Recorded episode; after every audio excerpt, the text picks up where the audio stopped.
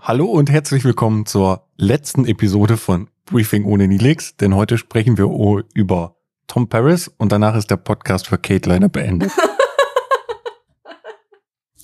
Nach, Nein, das, nach ist alles tun wir gesagt. das nicht, Ah, denn wir sprechen heute über das Holodeck. über das Holodeck der Voyager, genau. Ähm, Genau. Wir haben nämlich gedacht, wir grenzen das mal so ein bisschen ein, auch um nicht unbedingt über Quarks, ähm, oh, ja, Was Quarks Machenschaften. fantastische pornografische Projektionen zu reden, oder? Ja, wir wollen ja den Podcast nicht ab 18 branden müssen. Das ist, Ja, ich glaube, sobald wir pornografisch gesagt haben, werden wir jetzt eh schon wieder bei iTunes gefleckt, aber egal. ja, wenn, wenn wir Geld dafür kriegen würden, dann wären wir jetzt entmonetarisiert. Mist. Ah.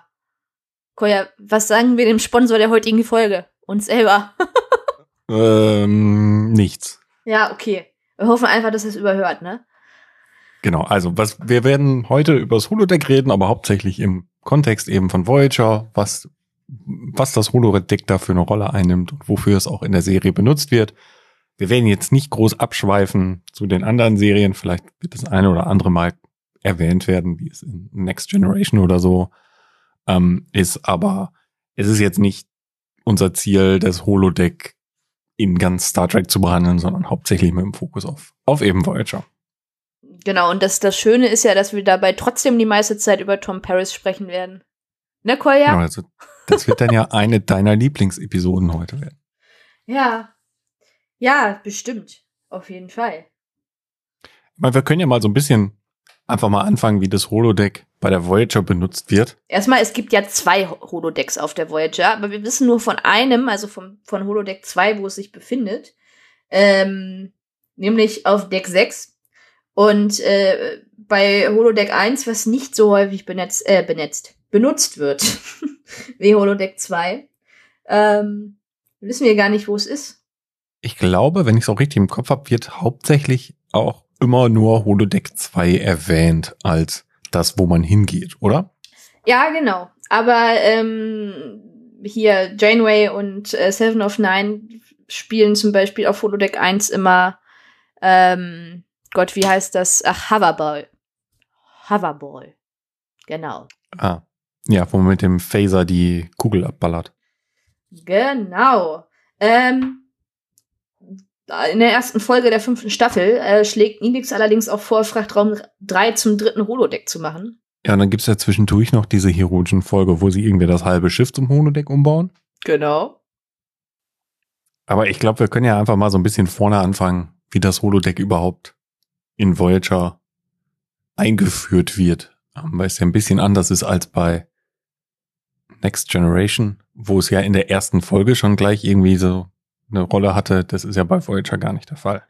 Und in der ersten Staffel wird ja das Holodeck ähm, jetzt mal von dieser einen Episode mit Harry Kim, wobei, ja, das ist ja noch eher eine Doktorfolge, wo, wo Harry Kim ja auf dem Holodeck verschwindet und dann der Doktor als Doktor Schweizer, während er ja gerade auch auf der Suche seines Na nach seinem Namen ist, ähm, das Holodeck betritt und sich eben auf die Suche nach Harry Kim macht.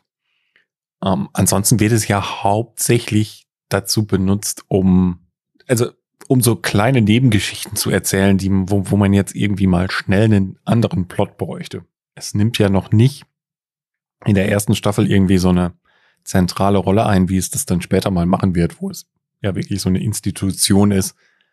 Äh, vielleicht eher vergleichbar mit dem, was zehn vorne sonst im, in der Enterprise war. Ja, also man muss, muss ja sagen, dass man, wenn man, gerade wenn man einen Rewatch macht, ähm, dazu neigt, Holodeck-Folgen doch, also auf Star Trek jetzt allgemein bezogen, doch mal gerne zu überspringen.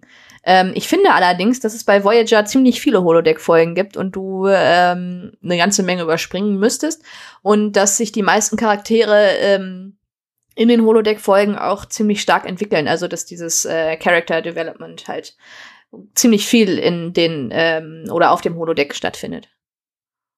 Ja, in den ersten Staffeln, bevor der Doktor ja auch seinen Emitter kriegt, ist es ja auch die einzige Möglichkeit, den Doktor mal aus der Krankenstation rauszuholen. Ja, und es ist natürlich, ne, du bist bei Voyager natürlich auch, wenn du jetzt nicht gerade andere Planeten besuchst, äh, ziemlich begrenzt, was äh, deine ja, Möglichkeiten der Auseinandersetzung ähm, zwischen den Charakteren gibt oder auch die Charaktere mit sich selber, ähm, dass du da ja eigentlich auch dolle aufs, aufs Holodeck äh, angewiesen bist.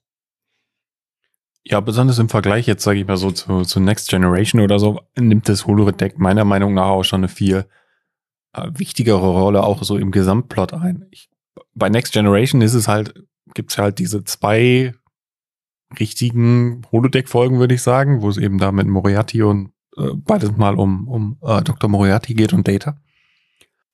Naja, Next Generation ist ja hier auch noch ähm, Ach, jetzt stehe ich aus dem Schlauch. Du meinst Lieutenant Brokkoli? Nee, hier, ähm, Picard mit Hut. Äh. Picard mit Hut. Mhm. Picard mit Hut. Ähm. Ich weiß nicht, wen du mit Picard mit Hut meinst. Ja, den Ermittler, den er dann spielt. Ach, die Dixon Hill-Reihe. Dixon Hill. Genau, ich hatte irgendwas, ich hatte die ganze Zeit wieder Dex im Kopf und äh, Dixon Hill. Oh, ja, Entschuldigung, wir haben gerade schon eine Folge aufgenommen. ah, Dixon Hill, genau. Ja, aber ich habe nie das Gefühl, dass das, also, ja, weiß ich nicht. Ich finde, dass so die Rolle auch so kulturell in der, in der Crew ist bei Voyager für das Holodeck einfach anders, als das bei Next Generation war. Ja, auf jeden Fall. Eben, weil es ja auch die einzige Möglichkeit abseits des Casinos ist und wie viel Erholung man da gerade in, ersten, in der ersten Zeit mit Nilix Kochkünsten hat, das ist ja schon nur eine andere Frage. Aber es ist ja halt die einzige Möglichkeit, dich irgendwie mal zu erholen, irgendwie mal richtig rauszukommen. Ja, und nachdem es dann, ich glaube, es ist in den ersten beiden Staffeln, wo es eher so eine Nebenrolle einnimmt, wo es mal darum geht, den Doktor irgendwie in einem neuen Kontext zu zeigen. Aber dann geht's ja auch irgendwann ähm, mit, Cap äh, mit Captain, wollte ich schon sagen, ähm, mit Tom Paris und seinen Holodeck-Ideen los, oder? Ähm, das ist tatsächlich erst in Staffel 3. Da hast du ja die eine Folge, ähm, wo, also das ist, müsste in Staffel 3 Folge 24, nee, 25 sein, ähm, in der ähm, Belana Tuvoks ähm, Trainingsprogramm entdeckt, das Tuvok entwickelt hat, ähm, falls der Marquis ganz am Anfang noch äh, an, äh, meutern will. Und äh, da bietet äh, Tom Paris dann halt an, dass er den äh, Holoroman, wie er das nennt, und, äh, oder alle es nennen, und Tuvok sagt halt, es ist ein Trainingsprogramm, ähm, zu Ende schreibt, weil Tuvok das nie beendet hat, weil er dann irgendwann die Möglichkeit, dass der Marquis irgendwann meutern könnte, für sehr unwahrscheinlich hält. Und ich glaube, da fängt es erst an, dass äh, ich weiß nicht, kann sein, dass es auch vorher schon ist, aber eigentlich sagt er da von wegen, ich habe da schon Interesse dran, das äh, also da mal Sachen zu entwickeln.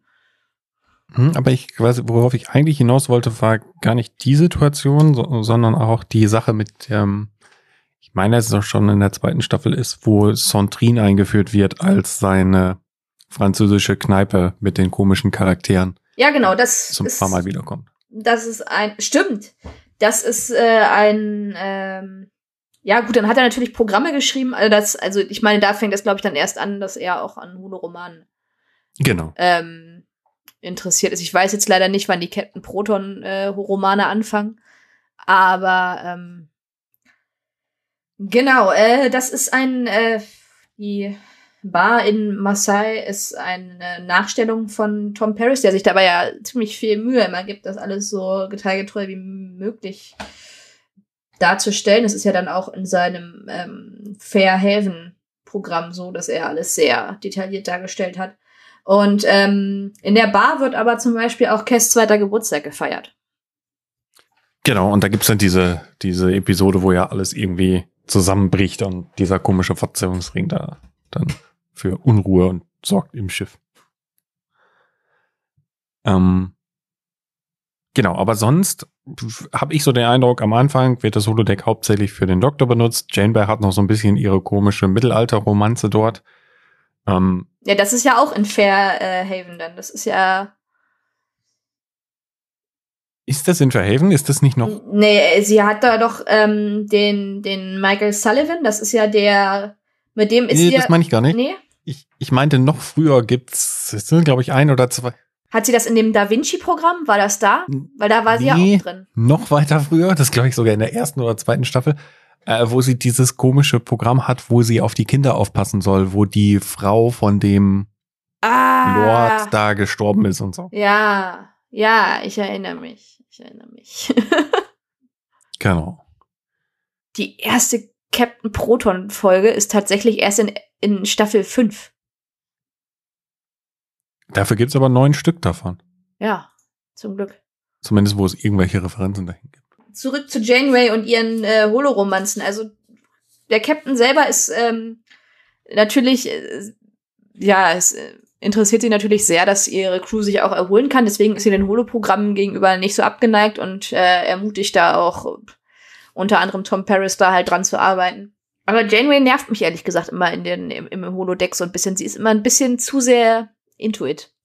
Sie ist immer ein bisschen zu viel drin. ähm, ja, ich weiß nicht, die, die ja, die, die Folgen, wo Janeway eine große oder eine Hauptrolle, sage ich mal so, in den Holodeck-Folgen hat, sind dann meistens schon ein bisschen cringiger, finde ich.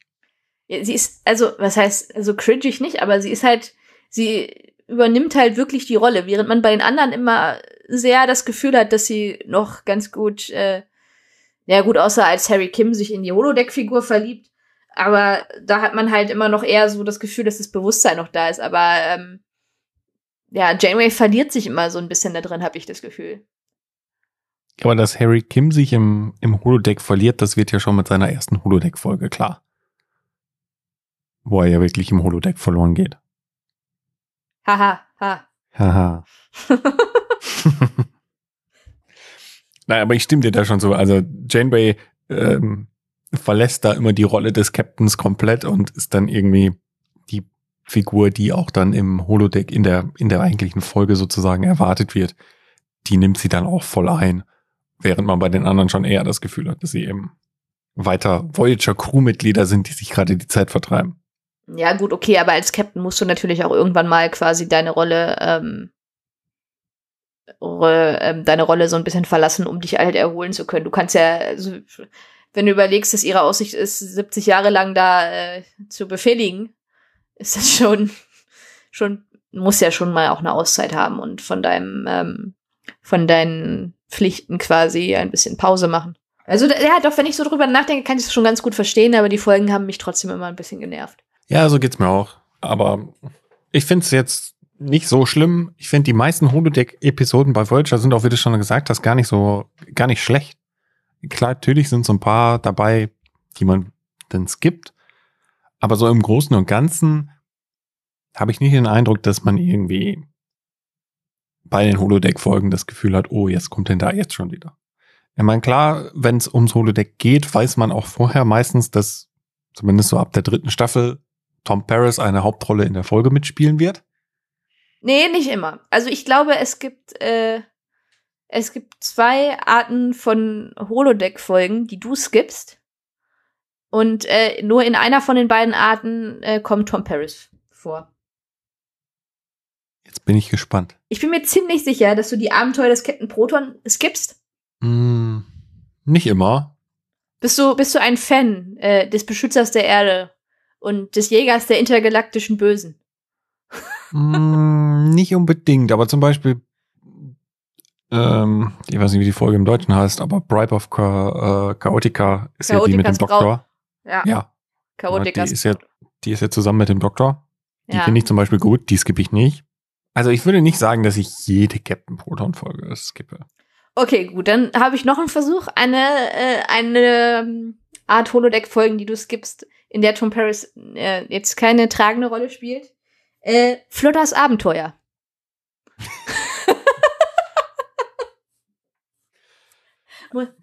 Ja, hm, schwierig, weil diese Folge mit Kannst erstmal erklären, was Flotters Abenteuer sind, vielleicht, Koya.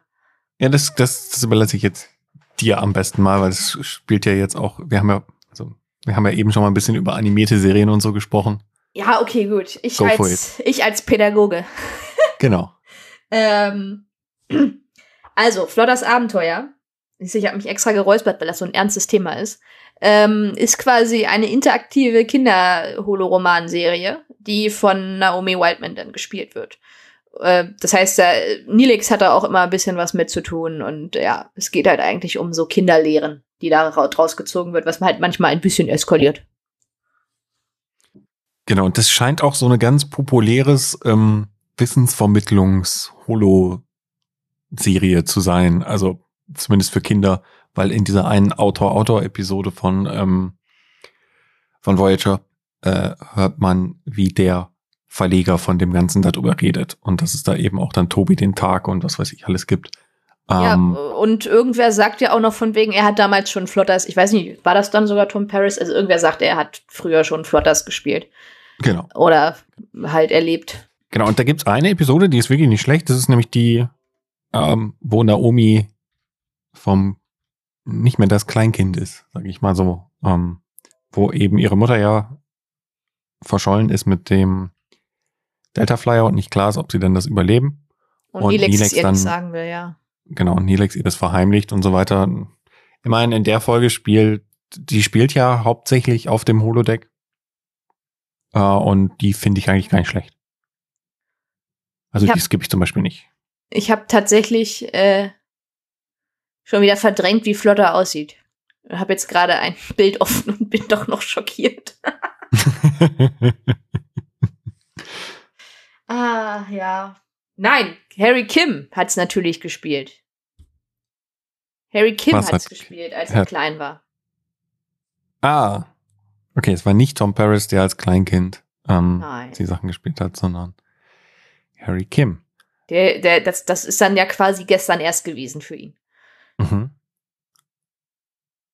Was halt auch immer wieder auffällt, ist, dass das Holodeck eigentlich so, also dafür, dass alle davon reden, dass es diese Technologie schon so lange gibt und so, scheint es trotzdem noch irgendwie so richtig bleeding edge und kaputt zu sein, weil ständig wird das Hologrid überladen und ist dann auf mal eine Gefahr für das Schiff, weil irgendwie alles explodieren könnte oder so.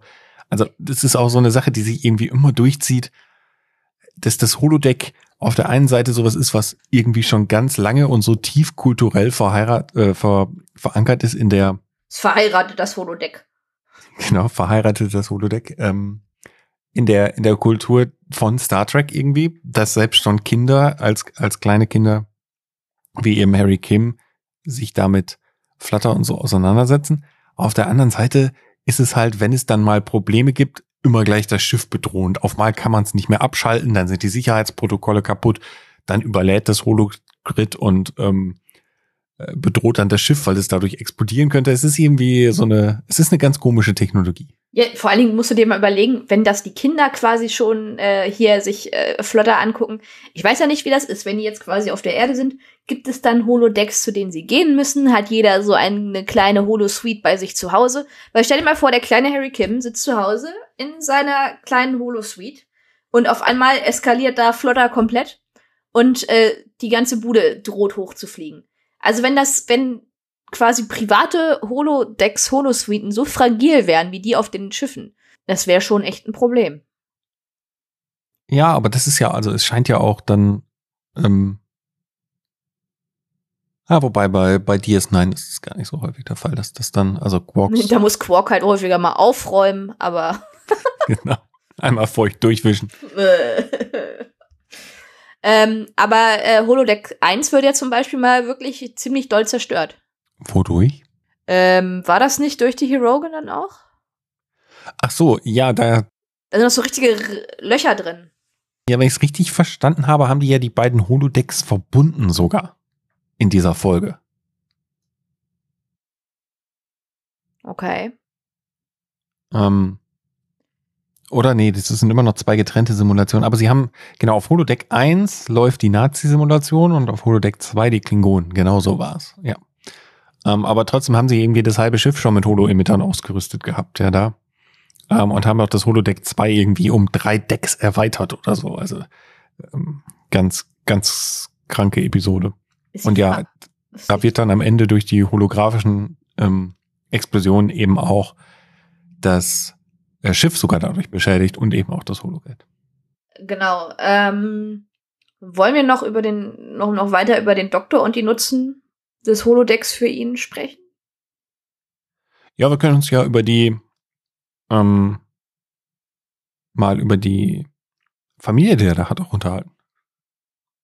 Da, was ja leider nie wieder aufgegriffen wurde, was ich sehr schade fand. Ähm, ja, ich würde tatsächlich erstmal äh, einfach bei Holodeck 1 bleiben. Ich weiß nicht, ob du dich an die Folge erinnerst, wo ähm, der Doktor Tagträume hat und ähm, ja, Torres also nimmt ja immer seine System-Check-ups durch quasi. Ähm, und äh, äh, die innerhalb, also oder mit Hilfe von Holodeck 1 hat diese Tagträume darstellen, damit äh, Torres rausfinden kann, ähm, oder Torres und Janeway waren das, glaube ich, ähm, wie sie den Doktor reparieren. Ist das nicht, das ist schon relativ am Ende, oder? Von der, von Voyager? Ja, ich hatte es mir leider äh, als, äh, ich habe mir das auf Holodecks auf.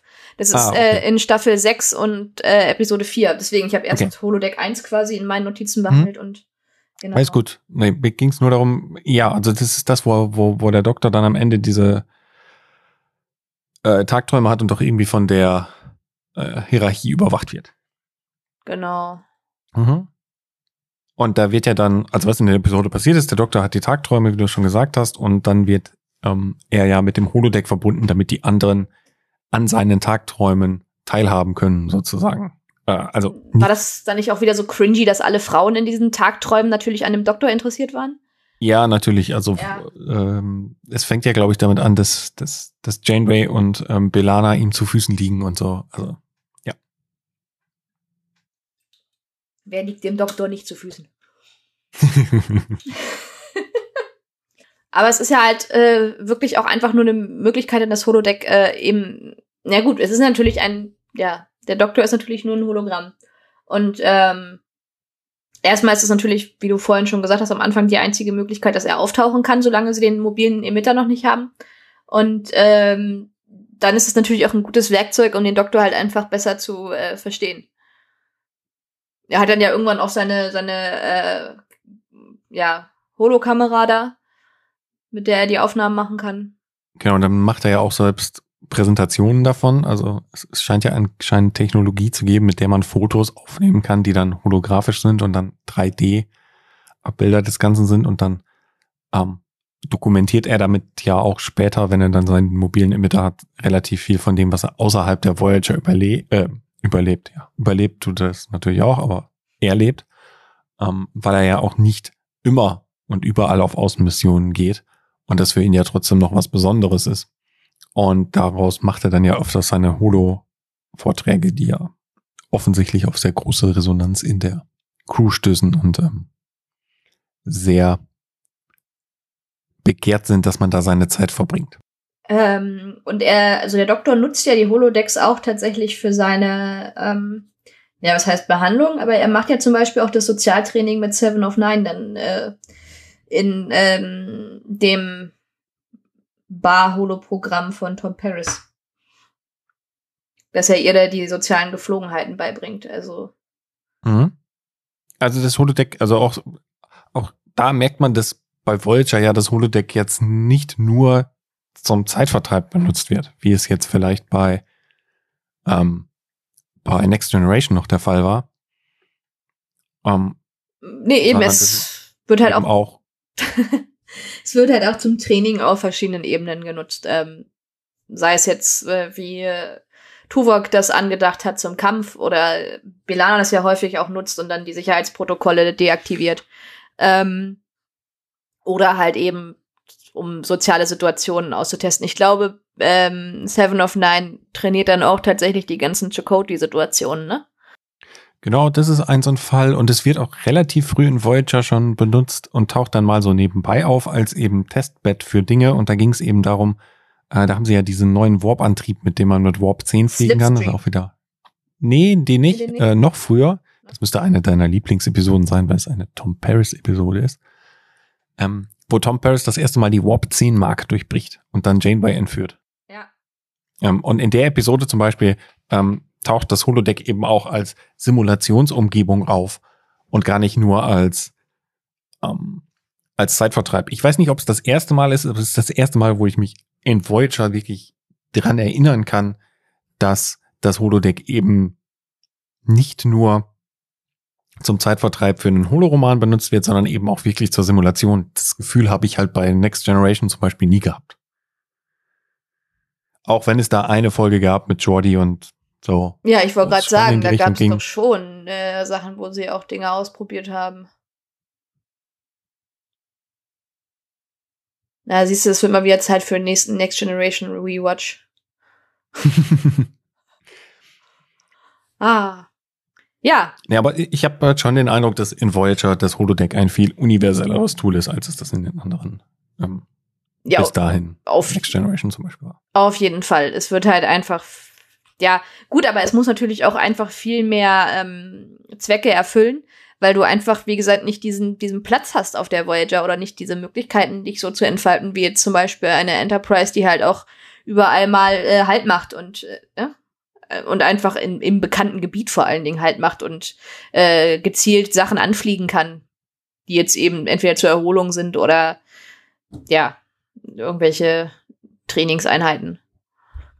Ja, und wo man auch durch die Größe des Schiffs einfach mal sagen kann, ah, jetzt gibt's hier im Schiff nochmal einen neuen Bereich und man muss nicht immer alles aufs Holodeck verlegen. Das ist ja bei Voyager, da das Schiff auch physikalisch wie viel kleiner ist, ähm, ein bisschen schwieriger man kann ja nicht unendlich viele neue Decks erfinden. Während man bei der Enterprise ja davon, dass man einfach sagt, das Schiff ist eh schon so riesig, dann kann man halt mal diesen, ähm, diesen Junkizu-Ring da, wo ähm, Riker gegen seinen Vater kämpft, den gibt's halt dann einfach mal. Das funktioniert halt beim, beim Voyager-Plot einfach nicht. Ja, wobei, also, wenn sie in der Voyager mehr Platz brauchen, dann bauen sie ja einfach wieder irgendeinen Frachtraum um, wo ich mich frage, ja, und was macht ihr mit dem Zeug, was, was ihr da gelagert hattet? genau. Äh, Seven of Nine brauchen ein neues Schlafquartier. Zack. Frachtraum umbauen. Frachtraum. Aber dann lief da ja auch irgendwann die Lix einfach mal rum und hat äh, Sachen gesucht. Stimmt. Und Wein versteckt. Ja, genau. Gut. Gibt's denn noch was, wo du sagst, das hat dich beim, also gibt es eine Lieblings? Wir haben nicht noch nicht wir haben noch nicht über die ähm, Familie vom Doktor gesprochen. Da sind wir jetzt tatsächlich drüber weggekommen. Ja, dann lass uns doch noch mal dahin zurückgehen. Weißt also, du noch zufällig, welche Episode das war? Nein, das weiß ich nicht, aber es war, glaube ich, in der zweiten Staffel, wenn ich es richtig weiß. Ähm, Willst du es zusammenfassen? Ich kann es mal kurz zusammenfassen. Ähm, was da passiert ist, dass der, dass der Doktor sich Gedanken gemacht, wie er denn sein sozial, seine Sozialkompetenzen, glaube ich, ausbauen kann. Das war, glaube ich, eine der ersten, ähm, ja, eine der, der, der Motivationen dahinter. Ähm, weil der Doktor ja immer wieder davon angehalten wird, dass er ja eigentlich eine, ja, seine, seine zwischenmenschlichen Fähigkeiten nicht die besten sind und dass das seine Behandlungsfähigkeiten sozusagen auch ähm, in irgendeiner Form mit beeinträchtigt. Und was er dann auf die Idee kommt, ist, dass er eben eine Familie auf der Krankenstation, also nicht auf der Krankenstation, auf dem Holodeck haben möchte. Und das ist dann eben eine Frau und zwei Kinder, wenn ich es noch richtig im Kopf habe. Genau. Und das Programm generiert aus statistischen Daten ein, wie sich diese, was für Ereignisse ist auf der äh, der die einzelnen ähm, Charaktere betreffend eben geben soll. Äh, am Anfang war das eine sehr Friede, Freude, Eierkuchen-Geschichte, ähm, wo es eben diese Zufallskomponente noch nicht gab. Und dann hat, es war im Grunde so die perfekte Familie, die man im Film so sehen würde, mit allem, alles ist ganz toll. Und dann kommt eben Belana Torres irgendwann auf die Idee und sagt, hey, wenn du da wirklich was lernen willst, dann brauchst du keine Familie, die wo immer alles toll ist, sondern es muss auch irgendwie eine Zufallskomponente mit drin sein, weil es geht ja eben nicht nur darum, dir dein ähm, tolles Gefühl zu vermitteln. Ja, aber das ist ja ganz interessant, dass der Doktor das selber gar nicht merkt, quasi, dass es zu perfekt ist. Sondern, also, du wirst ja quasi in diese Episode reingeworfen. Das ist übrigens ähm, in Staffel 3, Folge 22.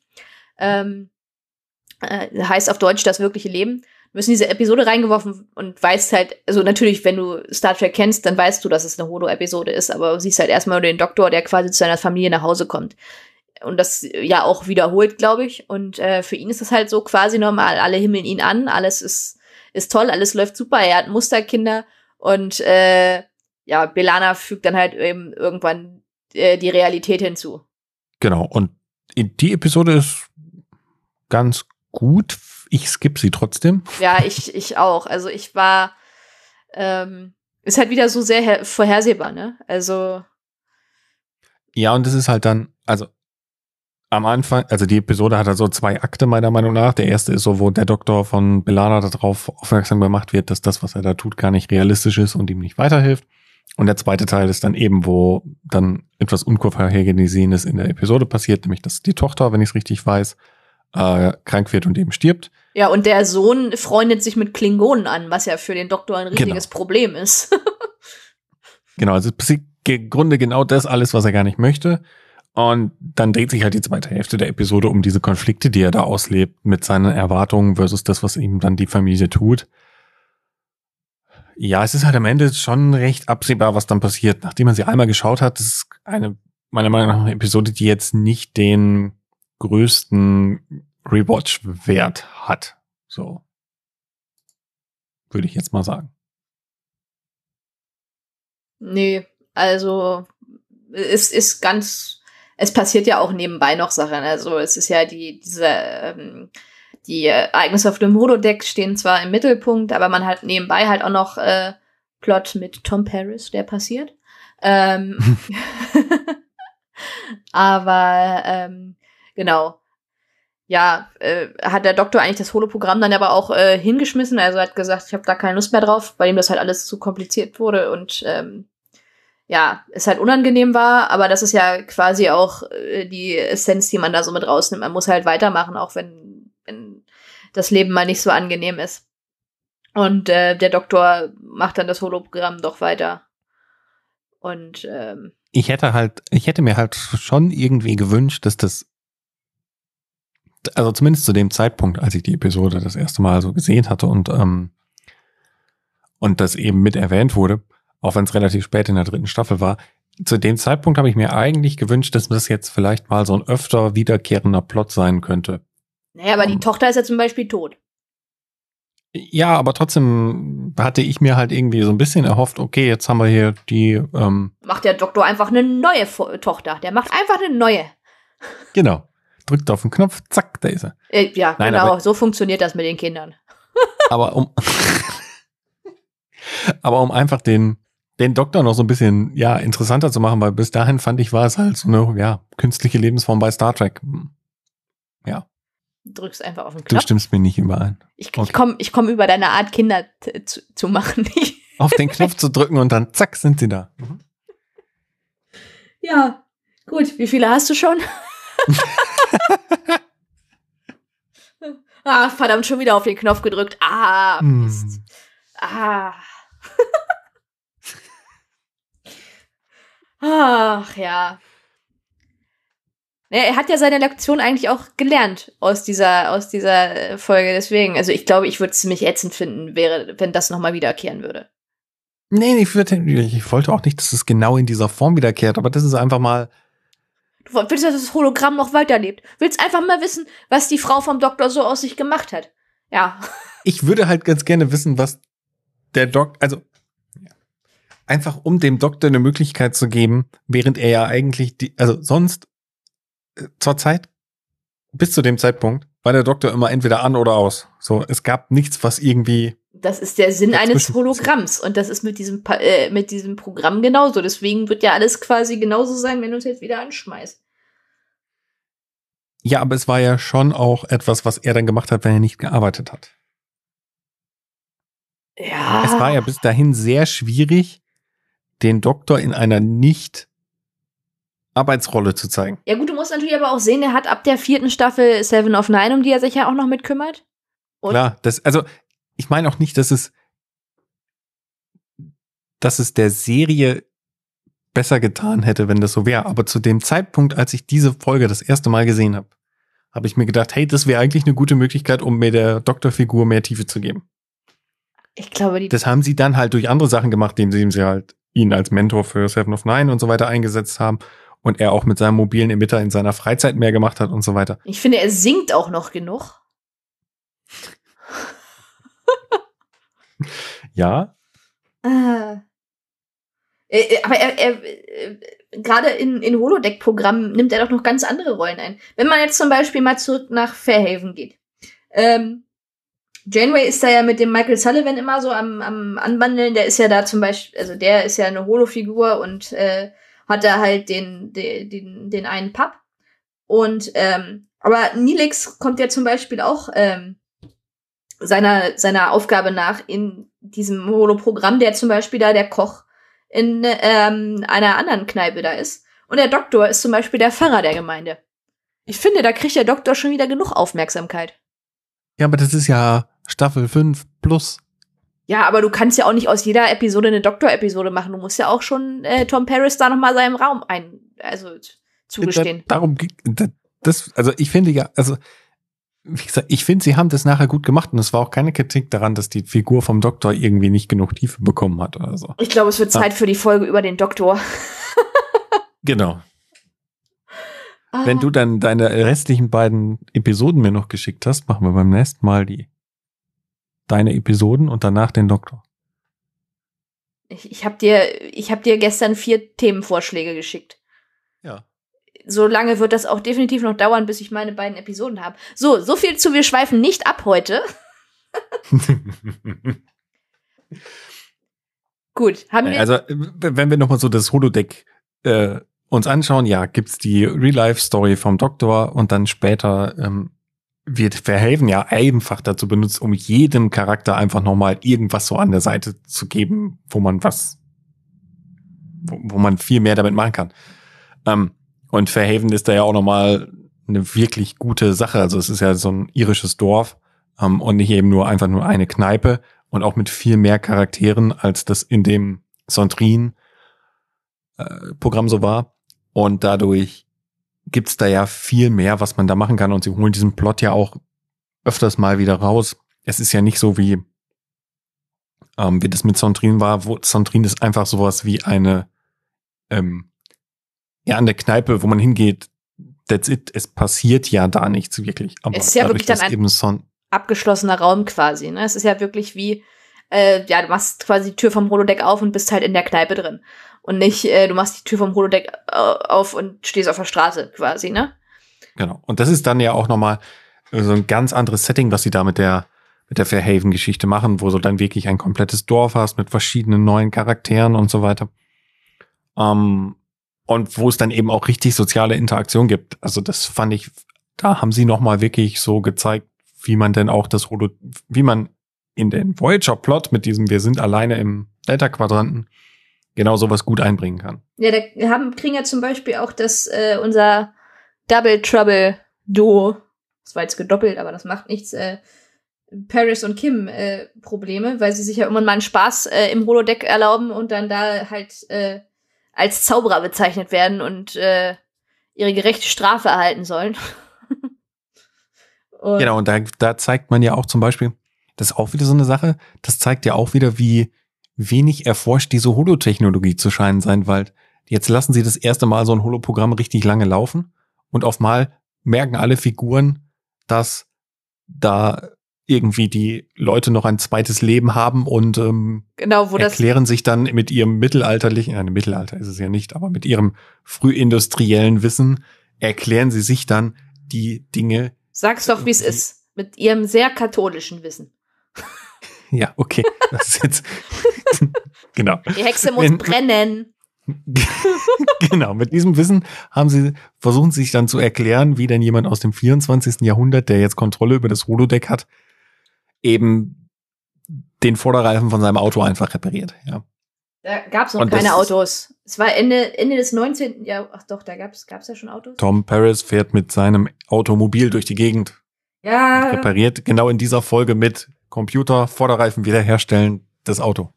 Okay, gut. Naja, auf jeden Fall ähm, läuft das Programm ja aber auch nur so lange, weil Janeway das erlaubt. Sie ist ja sehr begeistert von diesem Programm und äh, sagt dann, ja, dann kann das quasi Tag und Nacht laufen. Kein Ding, kein, kein Ding.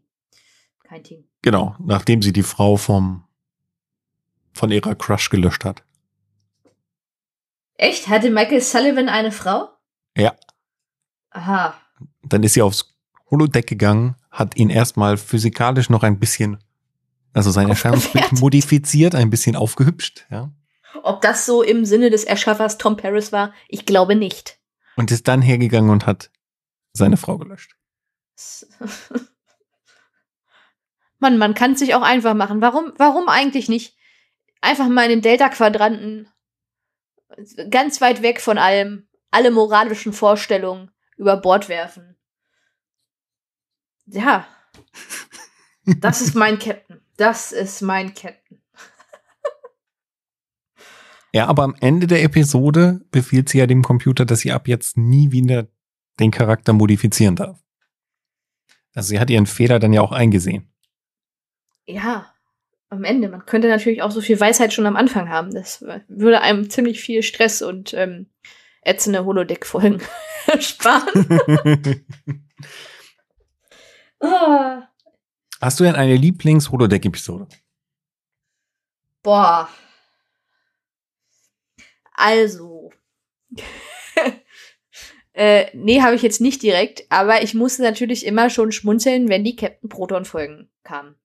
Darüber haben wir ja. Dann reden wir jetzt vielleicht mal über den, den Elefanten, den wir die ganze Zeit, im, der zwar im Raum steht, aber den wir nie so richtig angesprochen haben. Es ist ganz ähm, schön böse. Captain wie Proton. Ja. Ich wollte gerade sagen, es ist ganz schön, ganz schön böse, wie du hier über Tom Paris sprichst. Ganz schön böse. Warum? Ich habe nichts gegen Tom Paris gesagt. Ja, dann google mal den Schauspieler heute. Ähm, auf jeden Fall. Ähm, genau, gibt es Captain Proton, was auch ein, ähm, ich, ich, glaube, es ist tatsächlich von Tom Paris geschrieben, ähm, der Holoroman, ähm, weil der ist ja absoluter Fan vom 20. Jahrhundert und hat dann halt einfach mal ja, also mich hat's immer dolle an, ich weiß nicht, ob du das noch kennst, äh, Raumpatrouille Orion erinnert. Ja, ja, es ist so, also das, daran, genau daran musste ich auch denken, als das erste Mal ich eine Captain Proton Folge gesehen. Es ist dann auch alles in Schwarz-Weiß auf dem Holodeck, muss man dazu sagen, ne? Genau. Genau. Und ähm, Captain Proton ist halt der Beschützer der Erde und der Jäger des intergalaktischen Bösen mit seinem Widersacher Dr. Chaotica. Und ähm, Tom Paris spielt da halt immer die Abenteuer des Captain Proton, der er natürlich in der ähm, in dem Fall ist durch. Und äh, sein Sidekick ist äh, Harry Kim, also eigentlich alles wie auf der normalen Voyager auch. Ähm, und genau, und da haben sie mehrere Episoden. Ich weiß nicht, ob es insgesamt neun Holodeck-Romane gibt von Captain Proton. Der letzte ist irgendwas mit äh, der Roboter des Satans erobert die Welt oder sowas. es war, ja, also die, die Folgen sind immer ziemlich, ähm, ja. Ah, hier, das Endkapitel. Satans Roboter erobert die Welt, genau. Ja, nee, es gibt tatsächlich mehr Kapitel, aber besprochen werden wohl nur Kapitel 16, 18, 37, zwei Unbekannte und das Endkapitel. Also wenn, mhm. Es gibt insgesamt nur sechs Captain Proton Folgen und das erst ab Staffel 5. Also da mussten sie aber noch eine ganze Menge füllen, offensichtlich. Ja, es kommt, gibt immer so ein paar Referenzen. Ich glaube, insgesamt gibt es neun Referenzen, aber es gibt wirklich nur fünf Episoden, in denen es wirklich in, auch Content, sag ich mal, so gibt von Captain Proton. Ja, es wird ja auch häufiger nochmal erwähnt. Ähm, genau, und einmal eskaliert das dann ja auch, wo dann äh, die Welt von Captain Proton so ein bisschen. Ich weiß gar nicht, du erinnerst dich wahrscheinlich besser an die Folge als. als das ich. gibt's ja in zwei Folgen mindestens, also wo auch diese, diese Captain Proton-Welt immer so ein Problem darstellt. Das eine ist ja eben diese Folge, die ich schon mal angesprochen hatte, ähm, wo es ähm, äh, die Braut von Chaotica eben äh, darum geht, dass es auf dem Holodeck ja ein Problem gibt mit photonischen Lebensformen und die sich dann mit den Antagonisten aus der Captain Proton Welt sozusagen bekriegen. Und dann taucht das Ganze aber auch nochmal in so einer, Kap ja, in so einem Setting äh, ähnlich zu dem in dieser Shattered-Episode auf ähm, zersplittert, wo das Schiff in diese verschiedenen Zeitzonen eingeteilt ist, wo dann auch das erste Mal Queen Arachnia auftaucht, die dann in dem Fall eben von Janeway gespielt wird. Hm. Wo es eben darum geht, dass sie da auf dem Holodeck noch was machen müssen. Ich glaube, das sind so die beiden Folgen, wo wirklich die Captain Proton Welt auch sehr drastische Auswirkungen auf das Schiff an sich hat. Bei den anderen kann ich es mir nicht mehr, ist mir zumindest nichts hängen geblieben, sagen wir es mal so. Ich habe jetzt nicht als Vorbereitung jede Captain Proton Folge nochmal angeschaut. Schäm dich. Aber zum Beispiel diese Night-Folge äh, oder Nacht, Dunkelheit, ich weiß gar nicht, wie die im Deutschen heißt. Äh, äh, die heißt einfach nur Nacht tatsächlich. G genau, Das ist ja Episode 5, äh, also äh, beziehungsweise ähm, Staffel 5, Episode 1 meinst du? Genau, die meine ich, da taucht das Ganze ja auch nochmal auf. Ähm, aber da hat es ja keine so gravierenden Auswirkungen auf die, auf die Realwelt. Ähm, und sonst habe ich halt auch keine Folge, wo ich jetzt irgendwie sagen würde, hm, da habe ich mich jetzt sehr dran erinnert, dass das negative Konsequenzen sozusagen hatte. Nee, es ist halt immer noch mal so ein, so ein Schmunzeln, was du kriegst durch Captain Proton, weil es halt wirklich alles sehr, ähm, ich weiß jetzt nicht, wie viele Leute noch Raumpatrouille Orion kennen, aber das ist halt äh, eine alte deutsche Sci-Fi-Serie in Schwarz-Weiß. Und ähm, ja, es ist halt so, wie man sich das äh, vorstellt bei Captain Proton noch, dass die Roboter quasi aus Pappkisten gebastelt sind und alles sehr eckig und ja, so wie man sich halt, äh, weiß ich nicht, in den 60er Jahren äh, eher die, die Zukunft vorgestellt hat. Ja, und zum Beispiel gibt's keine Raumanzüge und so weiter. Man setzt halt einfach seine Fliegerbrille auf und dann kann man eben durch das Vakuum mit seinem Jetpack fliegen und so. Es ist schon, es ist schon sehr zum Schmunzeln und ein ganz lustiges Setting. Um, muss man schon sagen. Also das finde ich, an sich finde ich, ist das eine der gelungenen Sachen, die sie auf dem Holodeck gemacht haben. Ist ja natürlich auch wieder ein von Tom Paris äh, geschriebener Holoroman. Der ist einfach wirklich sehr, sehr äh, erfolgreich, was das angeht. Äh, jemand anderes, der sehr erfolgreich ist, ist äh, der Doktor mit seinem Holoprogramm, über das wir noch gar nicht gesprochen haben, weil da gibt's ja dann später auch so ein paar Probleme, dass das äh, beim Kontakt in den Alpha-Quadranten dann schon so ein bisschen Stress gibt, ne? Photonen brauchen Freiheit. Genau, Photonen brauchen Freiheit ist das Programm, was der Doktor schreibt oder der Holoroman, ähm, den der Doktor schreibt und äh, der dann auch, bevor die Voyager äh, schon da ist, äh, in den Alpha-Quadranten geschickt wird. Genau, und da, ich weiß nicht, der, der, das war so cringe. Ähm, also, ich fand den echt schlimm, um ehrlich zu sein. Ja. Allerdings. Aber äh, das Was ist ich an natürlich der auch. Episode halt viel interessanter fand, war diese Weiterverwendung der MHNs zum Dilithiumabbau, wo sie dann als Zwangsarbeiter in dieser Mine da sind und so weiter. Ja. Ja, du musst natürlich ähm, sagen, dass es quasi ein, äh, dass der Doktor in diesem Holoroman die äh, Figuren aus der Voyager genommen hat, ein bisschen verändert hat und ähm, halt für seinen Holoroman benutzt hat, was natürlich bei allen anderen so ein bisschen sauer äh, aufstößt. Aus Tuvok wird dann mal Tulak, äh, Seven of Nine wird Three of Eight, hat auf einmal rote Haare. ja, Genau. Tom Paris ist Fenrich Marseille. genau. Natürlich auch wieder eine Anspielung auf sein äh, Holoprogramm mit der Bar, ne? Die sich ja, in Marseille äh, Ja, und aber ich meine, an sich hat der Doktor ja eine ganz, eigentlich ganz gute Idee gehabt mit seinem Holo-Roman, nämlich dass er eigentlich mal aus seiner Sicht zeigen wollte, wie sich denn das, manche Dinge für ihn emotional darstellen, auch wenn er ja eigentlich eine künstliche Lebensform ist, aber ähm, dass zum Beispiel dieser mobile Emitter, auch wenn es nur so eine kleine Sache ist, die er sich irgendwie an den Ärmel stecken muss, trotzdem eine Last oder Belastung darstellt, sage ich mal so für ihn. Und sowas da an sich hat er ja eigentlich eine ganz gute Intention gehabt mit dem mit den Dingen, die er da tun wollte. Am Ende ist die Umsetzung aber so over the top, dass ich meine, klar, das ist Teil des Plots, aber es war jetzt echt nicht schön anzuschauen. Nee. Also das war auch, auch gerade dann, ähm, äh, also erstmal, äh, Tom Paris modifiziert das Ganze dann hier nochmal. Das war dann wieder lustig. ja, er muss es wieder retten, ne? Er muss es wieder retten. Es ist halt Tom Paris. War, war das nicht auch so, dass das dann tatsächlich veröffentlicht wurde? Ja, das ging ja dann genau darum, dass man diese rechte Perspektive Ja. sich anschaut, weil das ja von dem Doktor zwar verschickt wurde, aber nicht freigegeben und er eigentlich Korrekturen machen wollte und dies dann schon veröffentlicht haben und er dann ja durch diese Tom Paris Geschichte ein schlechtes Gewissen gekriegt hat, noch mehr überarbeiten wollte, dass es eben nicht so eine direkte Referenz ähm, zu den Voyager Charakteren ist und ähm, das ist ja dann nicht passiert und deswegen gab es ja dann diese Auseinandersetzung, ob er denn überhaupt über seine Arbeit bestimmen darf und so weiter. Genau.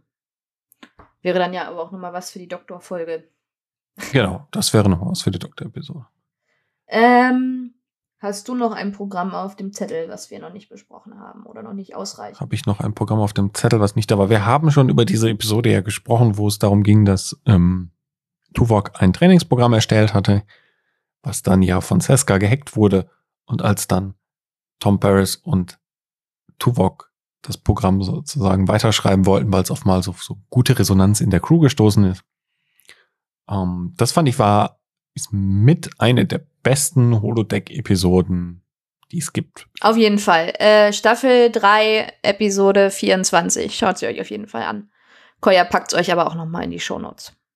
Genau. Wir packen es definitiv in die Shownotes. Und äh, gerade dieser, dieser Umgang mit dem, oh, da gibt's diesen alten, schwelenden Konflikt zwischen dem Marquis und dem Nicht-Aufarbeiten und so weiter, das war wirklich gut und ähm, hat, einen, hat auch mal einen interessanten Einblick in die Holodeck-Technologie und so weiter gegeben. Fand ich wirklich gut. Also war technisch und auch vom Plot her eine richtig gute Episode. Ja, du hast dann ja auch wirklich gesehen mal, dass dieses wirklich, dass es so ein Roman ist, den du quasi nochmal abspielen kannst, weil dann ja auch das aus verschiedenen Perspektiven gemacht wird. Am Anfang siehst du ja Belana, die das macht, und dann hast du aber die, genau die gleichen Szenen nochmal mit Tom Paris und siehst dann halt auch, wie es sich verändert, je nachdem, wie du dich ähm, anders entscheidest. Genau, die Episode gibt auch das erste Mal so ein bisschen einen Einblick da rein, wie denn so ein Holoprogramm vielleicht auch gebaut wird, auch wenn es jetzt nicht im Detail drauf eingeht. Aber es teasert halt so an, dass es irgendwelche Erzählparameter gibt und dass es nicht irgendwie einfach nur so ein Ablauf von Bildern sozusagen ist. Ähm, und es zeigt ja auch, wie es dann verschiedene Wege gibt durch das Programm durch. Das war schon echt interessant, weil bis dato hat man ja auch bei keinem anderen Star Trek so richtig erfahren, wie funktioniert denn so ein Holodeck-Programm überhaupt. Die Sachen, die es bei Next Generation gab, auch wenn die Sherlock Holmes Folgen zum Beispiel da waren, das war ja ein eins zu eins nachprogrammierter Sherlock Holmes Roman. Und da war es halt schon mal interessant zu sehen, dass eben da auch relativ viel Vielfalt und Entscheidungsfreiheit in so einem Programm drin sein kann. Gerade eben, wie du schon gesagt hast, durch diese verschiedenen Perspektiven, die man dann auch sieht. Ja, es ist ja quasi wirklich wie ähm, ja, du musst ja wirklich eine, alle Parameter dann mit, oder es halt wenigstens so programmieren, dass das Programm das dann halt selber ähm, sich erschließen kann. Aber ja, es ist ja, es ist ja eigentlich wie wenn du dich äh, ausführlich auf ein Pen and Paper vorbereitest und wirklich äh, auf keinen kein, äh, Schlauch haben willst, wo deine Gruppe durchgeht, sondern ähm, ja. eben jede Möglichkeit ausschätzen, äh, ausschöpfen. Genau. Ja, die Episode sei ich auf jeden Fall ans Herz gelegt. Ähm, wollen wir noch über das Da Vinci-Programm sprechen? Klar, sollten wir auch. Das haben wir bis jetzt nur einmal kurz am Rande erwähnt. Genau. Das sollten wir auch nicht ausklappern. Das ist, glaube ich, noch so das Letzte, was wir nicht besprochen haben. Genau, ähm, und zwar gibt es eine Da Vinci-Simulation, die äh, Janeway ganz gerne heranzieht, äh, um, also die wurde wohl auch von Janeway erschaffen. Und ähm, wenn sie mal ja nicht weiter weiß, dann äh, setzt sie sich halt mit äh, Leonardo auseinander und ähm, bespricht mit ihm halt äh, Fragen und versucht da äh, ja Inspirationen zu finden für ähm, ihre Anliegen. Hat ja auch immer wieder so einen wiederkehrenden Charakter, dann die äh, Leonardo da Vinci Figur. Ja, auf jeden Fall. Ich glaube, das erste Mal taucht er in den Skorpion-Folgen auf, ne? Hm, ja, ich denke schon. Und dann gibt's ja noch mal einmal, bis dahin ist es immer so eine, ja, Beraterfunktionalität, die er so annimmt für Janeway. Ja, gleichzeitig ist sie aber auch da irgendwie auch ein bisschen zur Erholung, ne? Also es ist ja, es ist ja so ein Mix aus beidem. Es ist erstmal eine Bezug, also es ist ja doch eine Bezugsperson, mit der sie irgendwie sprechen kann. Und dann ist es halt aber auch so ein bisschen, äh, ja, rauskommen und mal woanders sein, weil sie nimmt ja wirklich, also sie äh, äh, ist ja auch quasi eine Figur dann wirklich da. Ich glaube, sie ist ja dann auch in, den, in der passenden Kleidung, ne?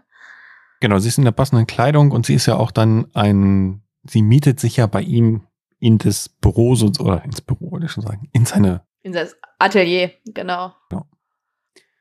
Und nimmt dann eben da auch so eine, ja, beratende Rolle ein, was ja auch ganz interessant ist, so aus der Perspektive, dass sie dann einen eher naturwissenschaftlich angehauchten Berater hat, was ja schon sehr gut zu ihrer Figur passt. Ist halt wieder ein gutes Beispiel dafür, wie ähm, Janeway halt das Holodeck für sich, für sich nutzt. Genau, und dann gibt's eben auch noch mal einmal diese Variante, wo dann ja das Programm von ihm entfernt wird, äh, entführt wird und ähm, er dann mit dem mobilen Emitter auf einem fremden Planeten rumläuft und dann versucht die ganze Welt aus seiner, ja, äh, aus der damaligen Zeit, in der er gelebt hat, mit seinem Wissen zu interpretieren ja. und bezeichnet dann Raumschiffe als, als normale Schiffe und irgendwelche anderen Völker dann als die Griechen oder so. Also es war schon sehr interessant. Ja, es hat natürlich auch immer wieder so einen humoristischen Effekt, ne? Also wie, wie ja aber fast alles, was mit dem Holodeck irgendwie passiert.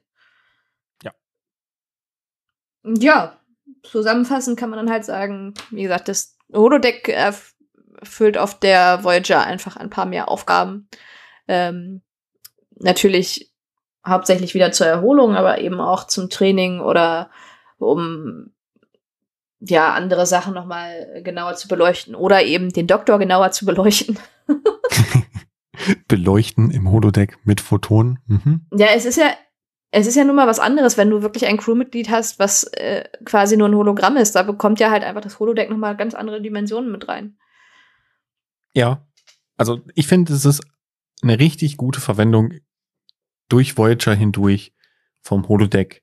Ähm, einerseits als Zeitvertreib, aber eben auch, um mal andere Plots zu zeigen und aber auch, um es als ja Werkzeug zu benutzen, um zum Beispiel ja wissenschaftliche oder, oder Arbeit und so weiter zu machen, den Delta Flyer auszuprobieren und so weiter. Ja, ja, doch, darüber hatten wir gesprochen, ne? Eine okay. Sache, die wir überhaupt nicht bisher angesprochen haben, ähm, sind die Sicherheitsprotokolle, besonders in Bezug auf Belana. Ja, doch, ich hatte das schon mal so ein bisschen angesprochen, dass äh, Belana sich selbst dann ganz gerne ausprobiert, indem sie halt die Sicherheitsprotokolle ähm, deaktiviert oder halt eben quasi, wenn sie die, Meinung hat, äh, oder die Meinung vertritt, dass sie ähm, quasi sich gerade verausgaben muss oder es verdient hat, ähm, dann deaktiviert sie halt in den Kampfprogrammen einfach die Sicherheitsprotokolle.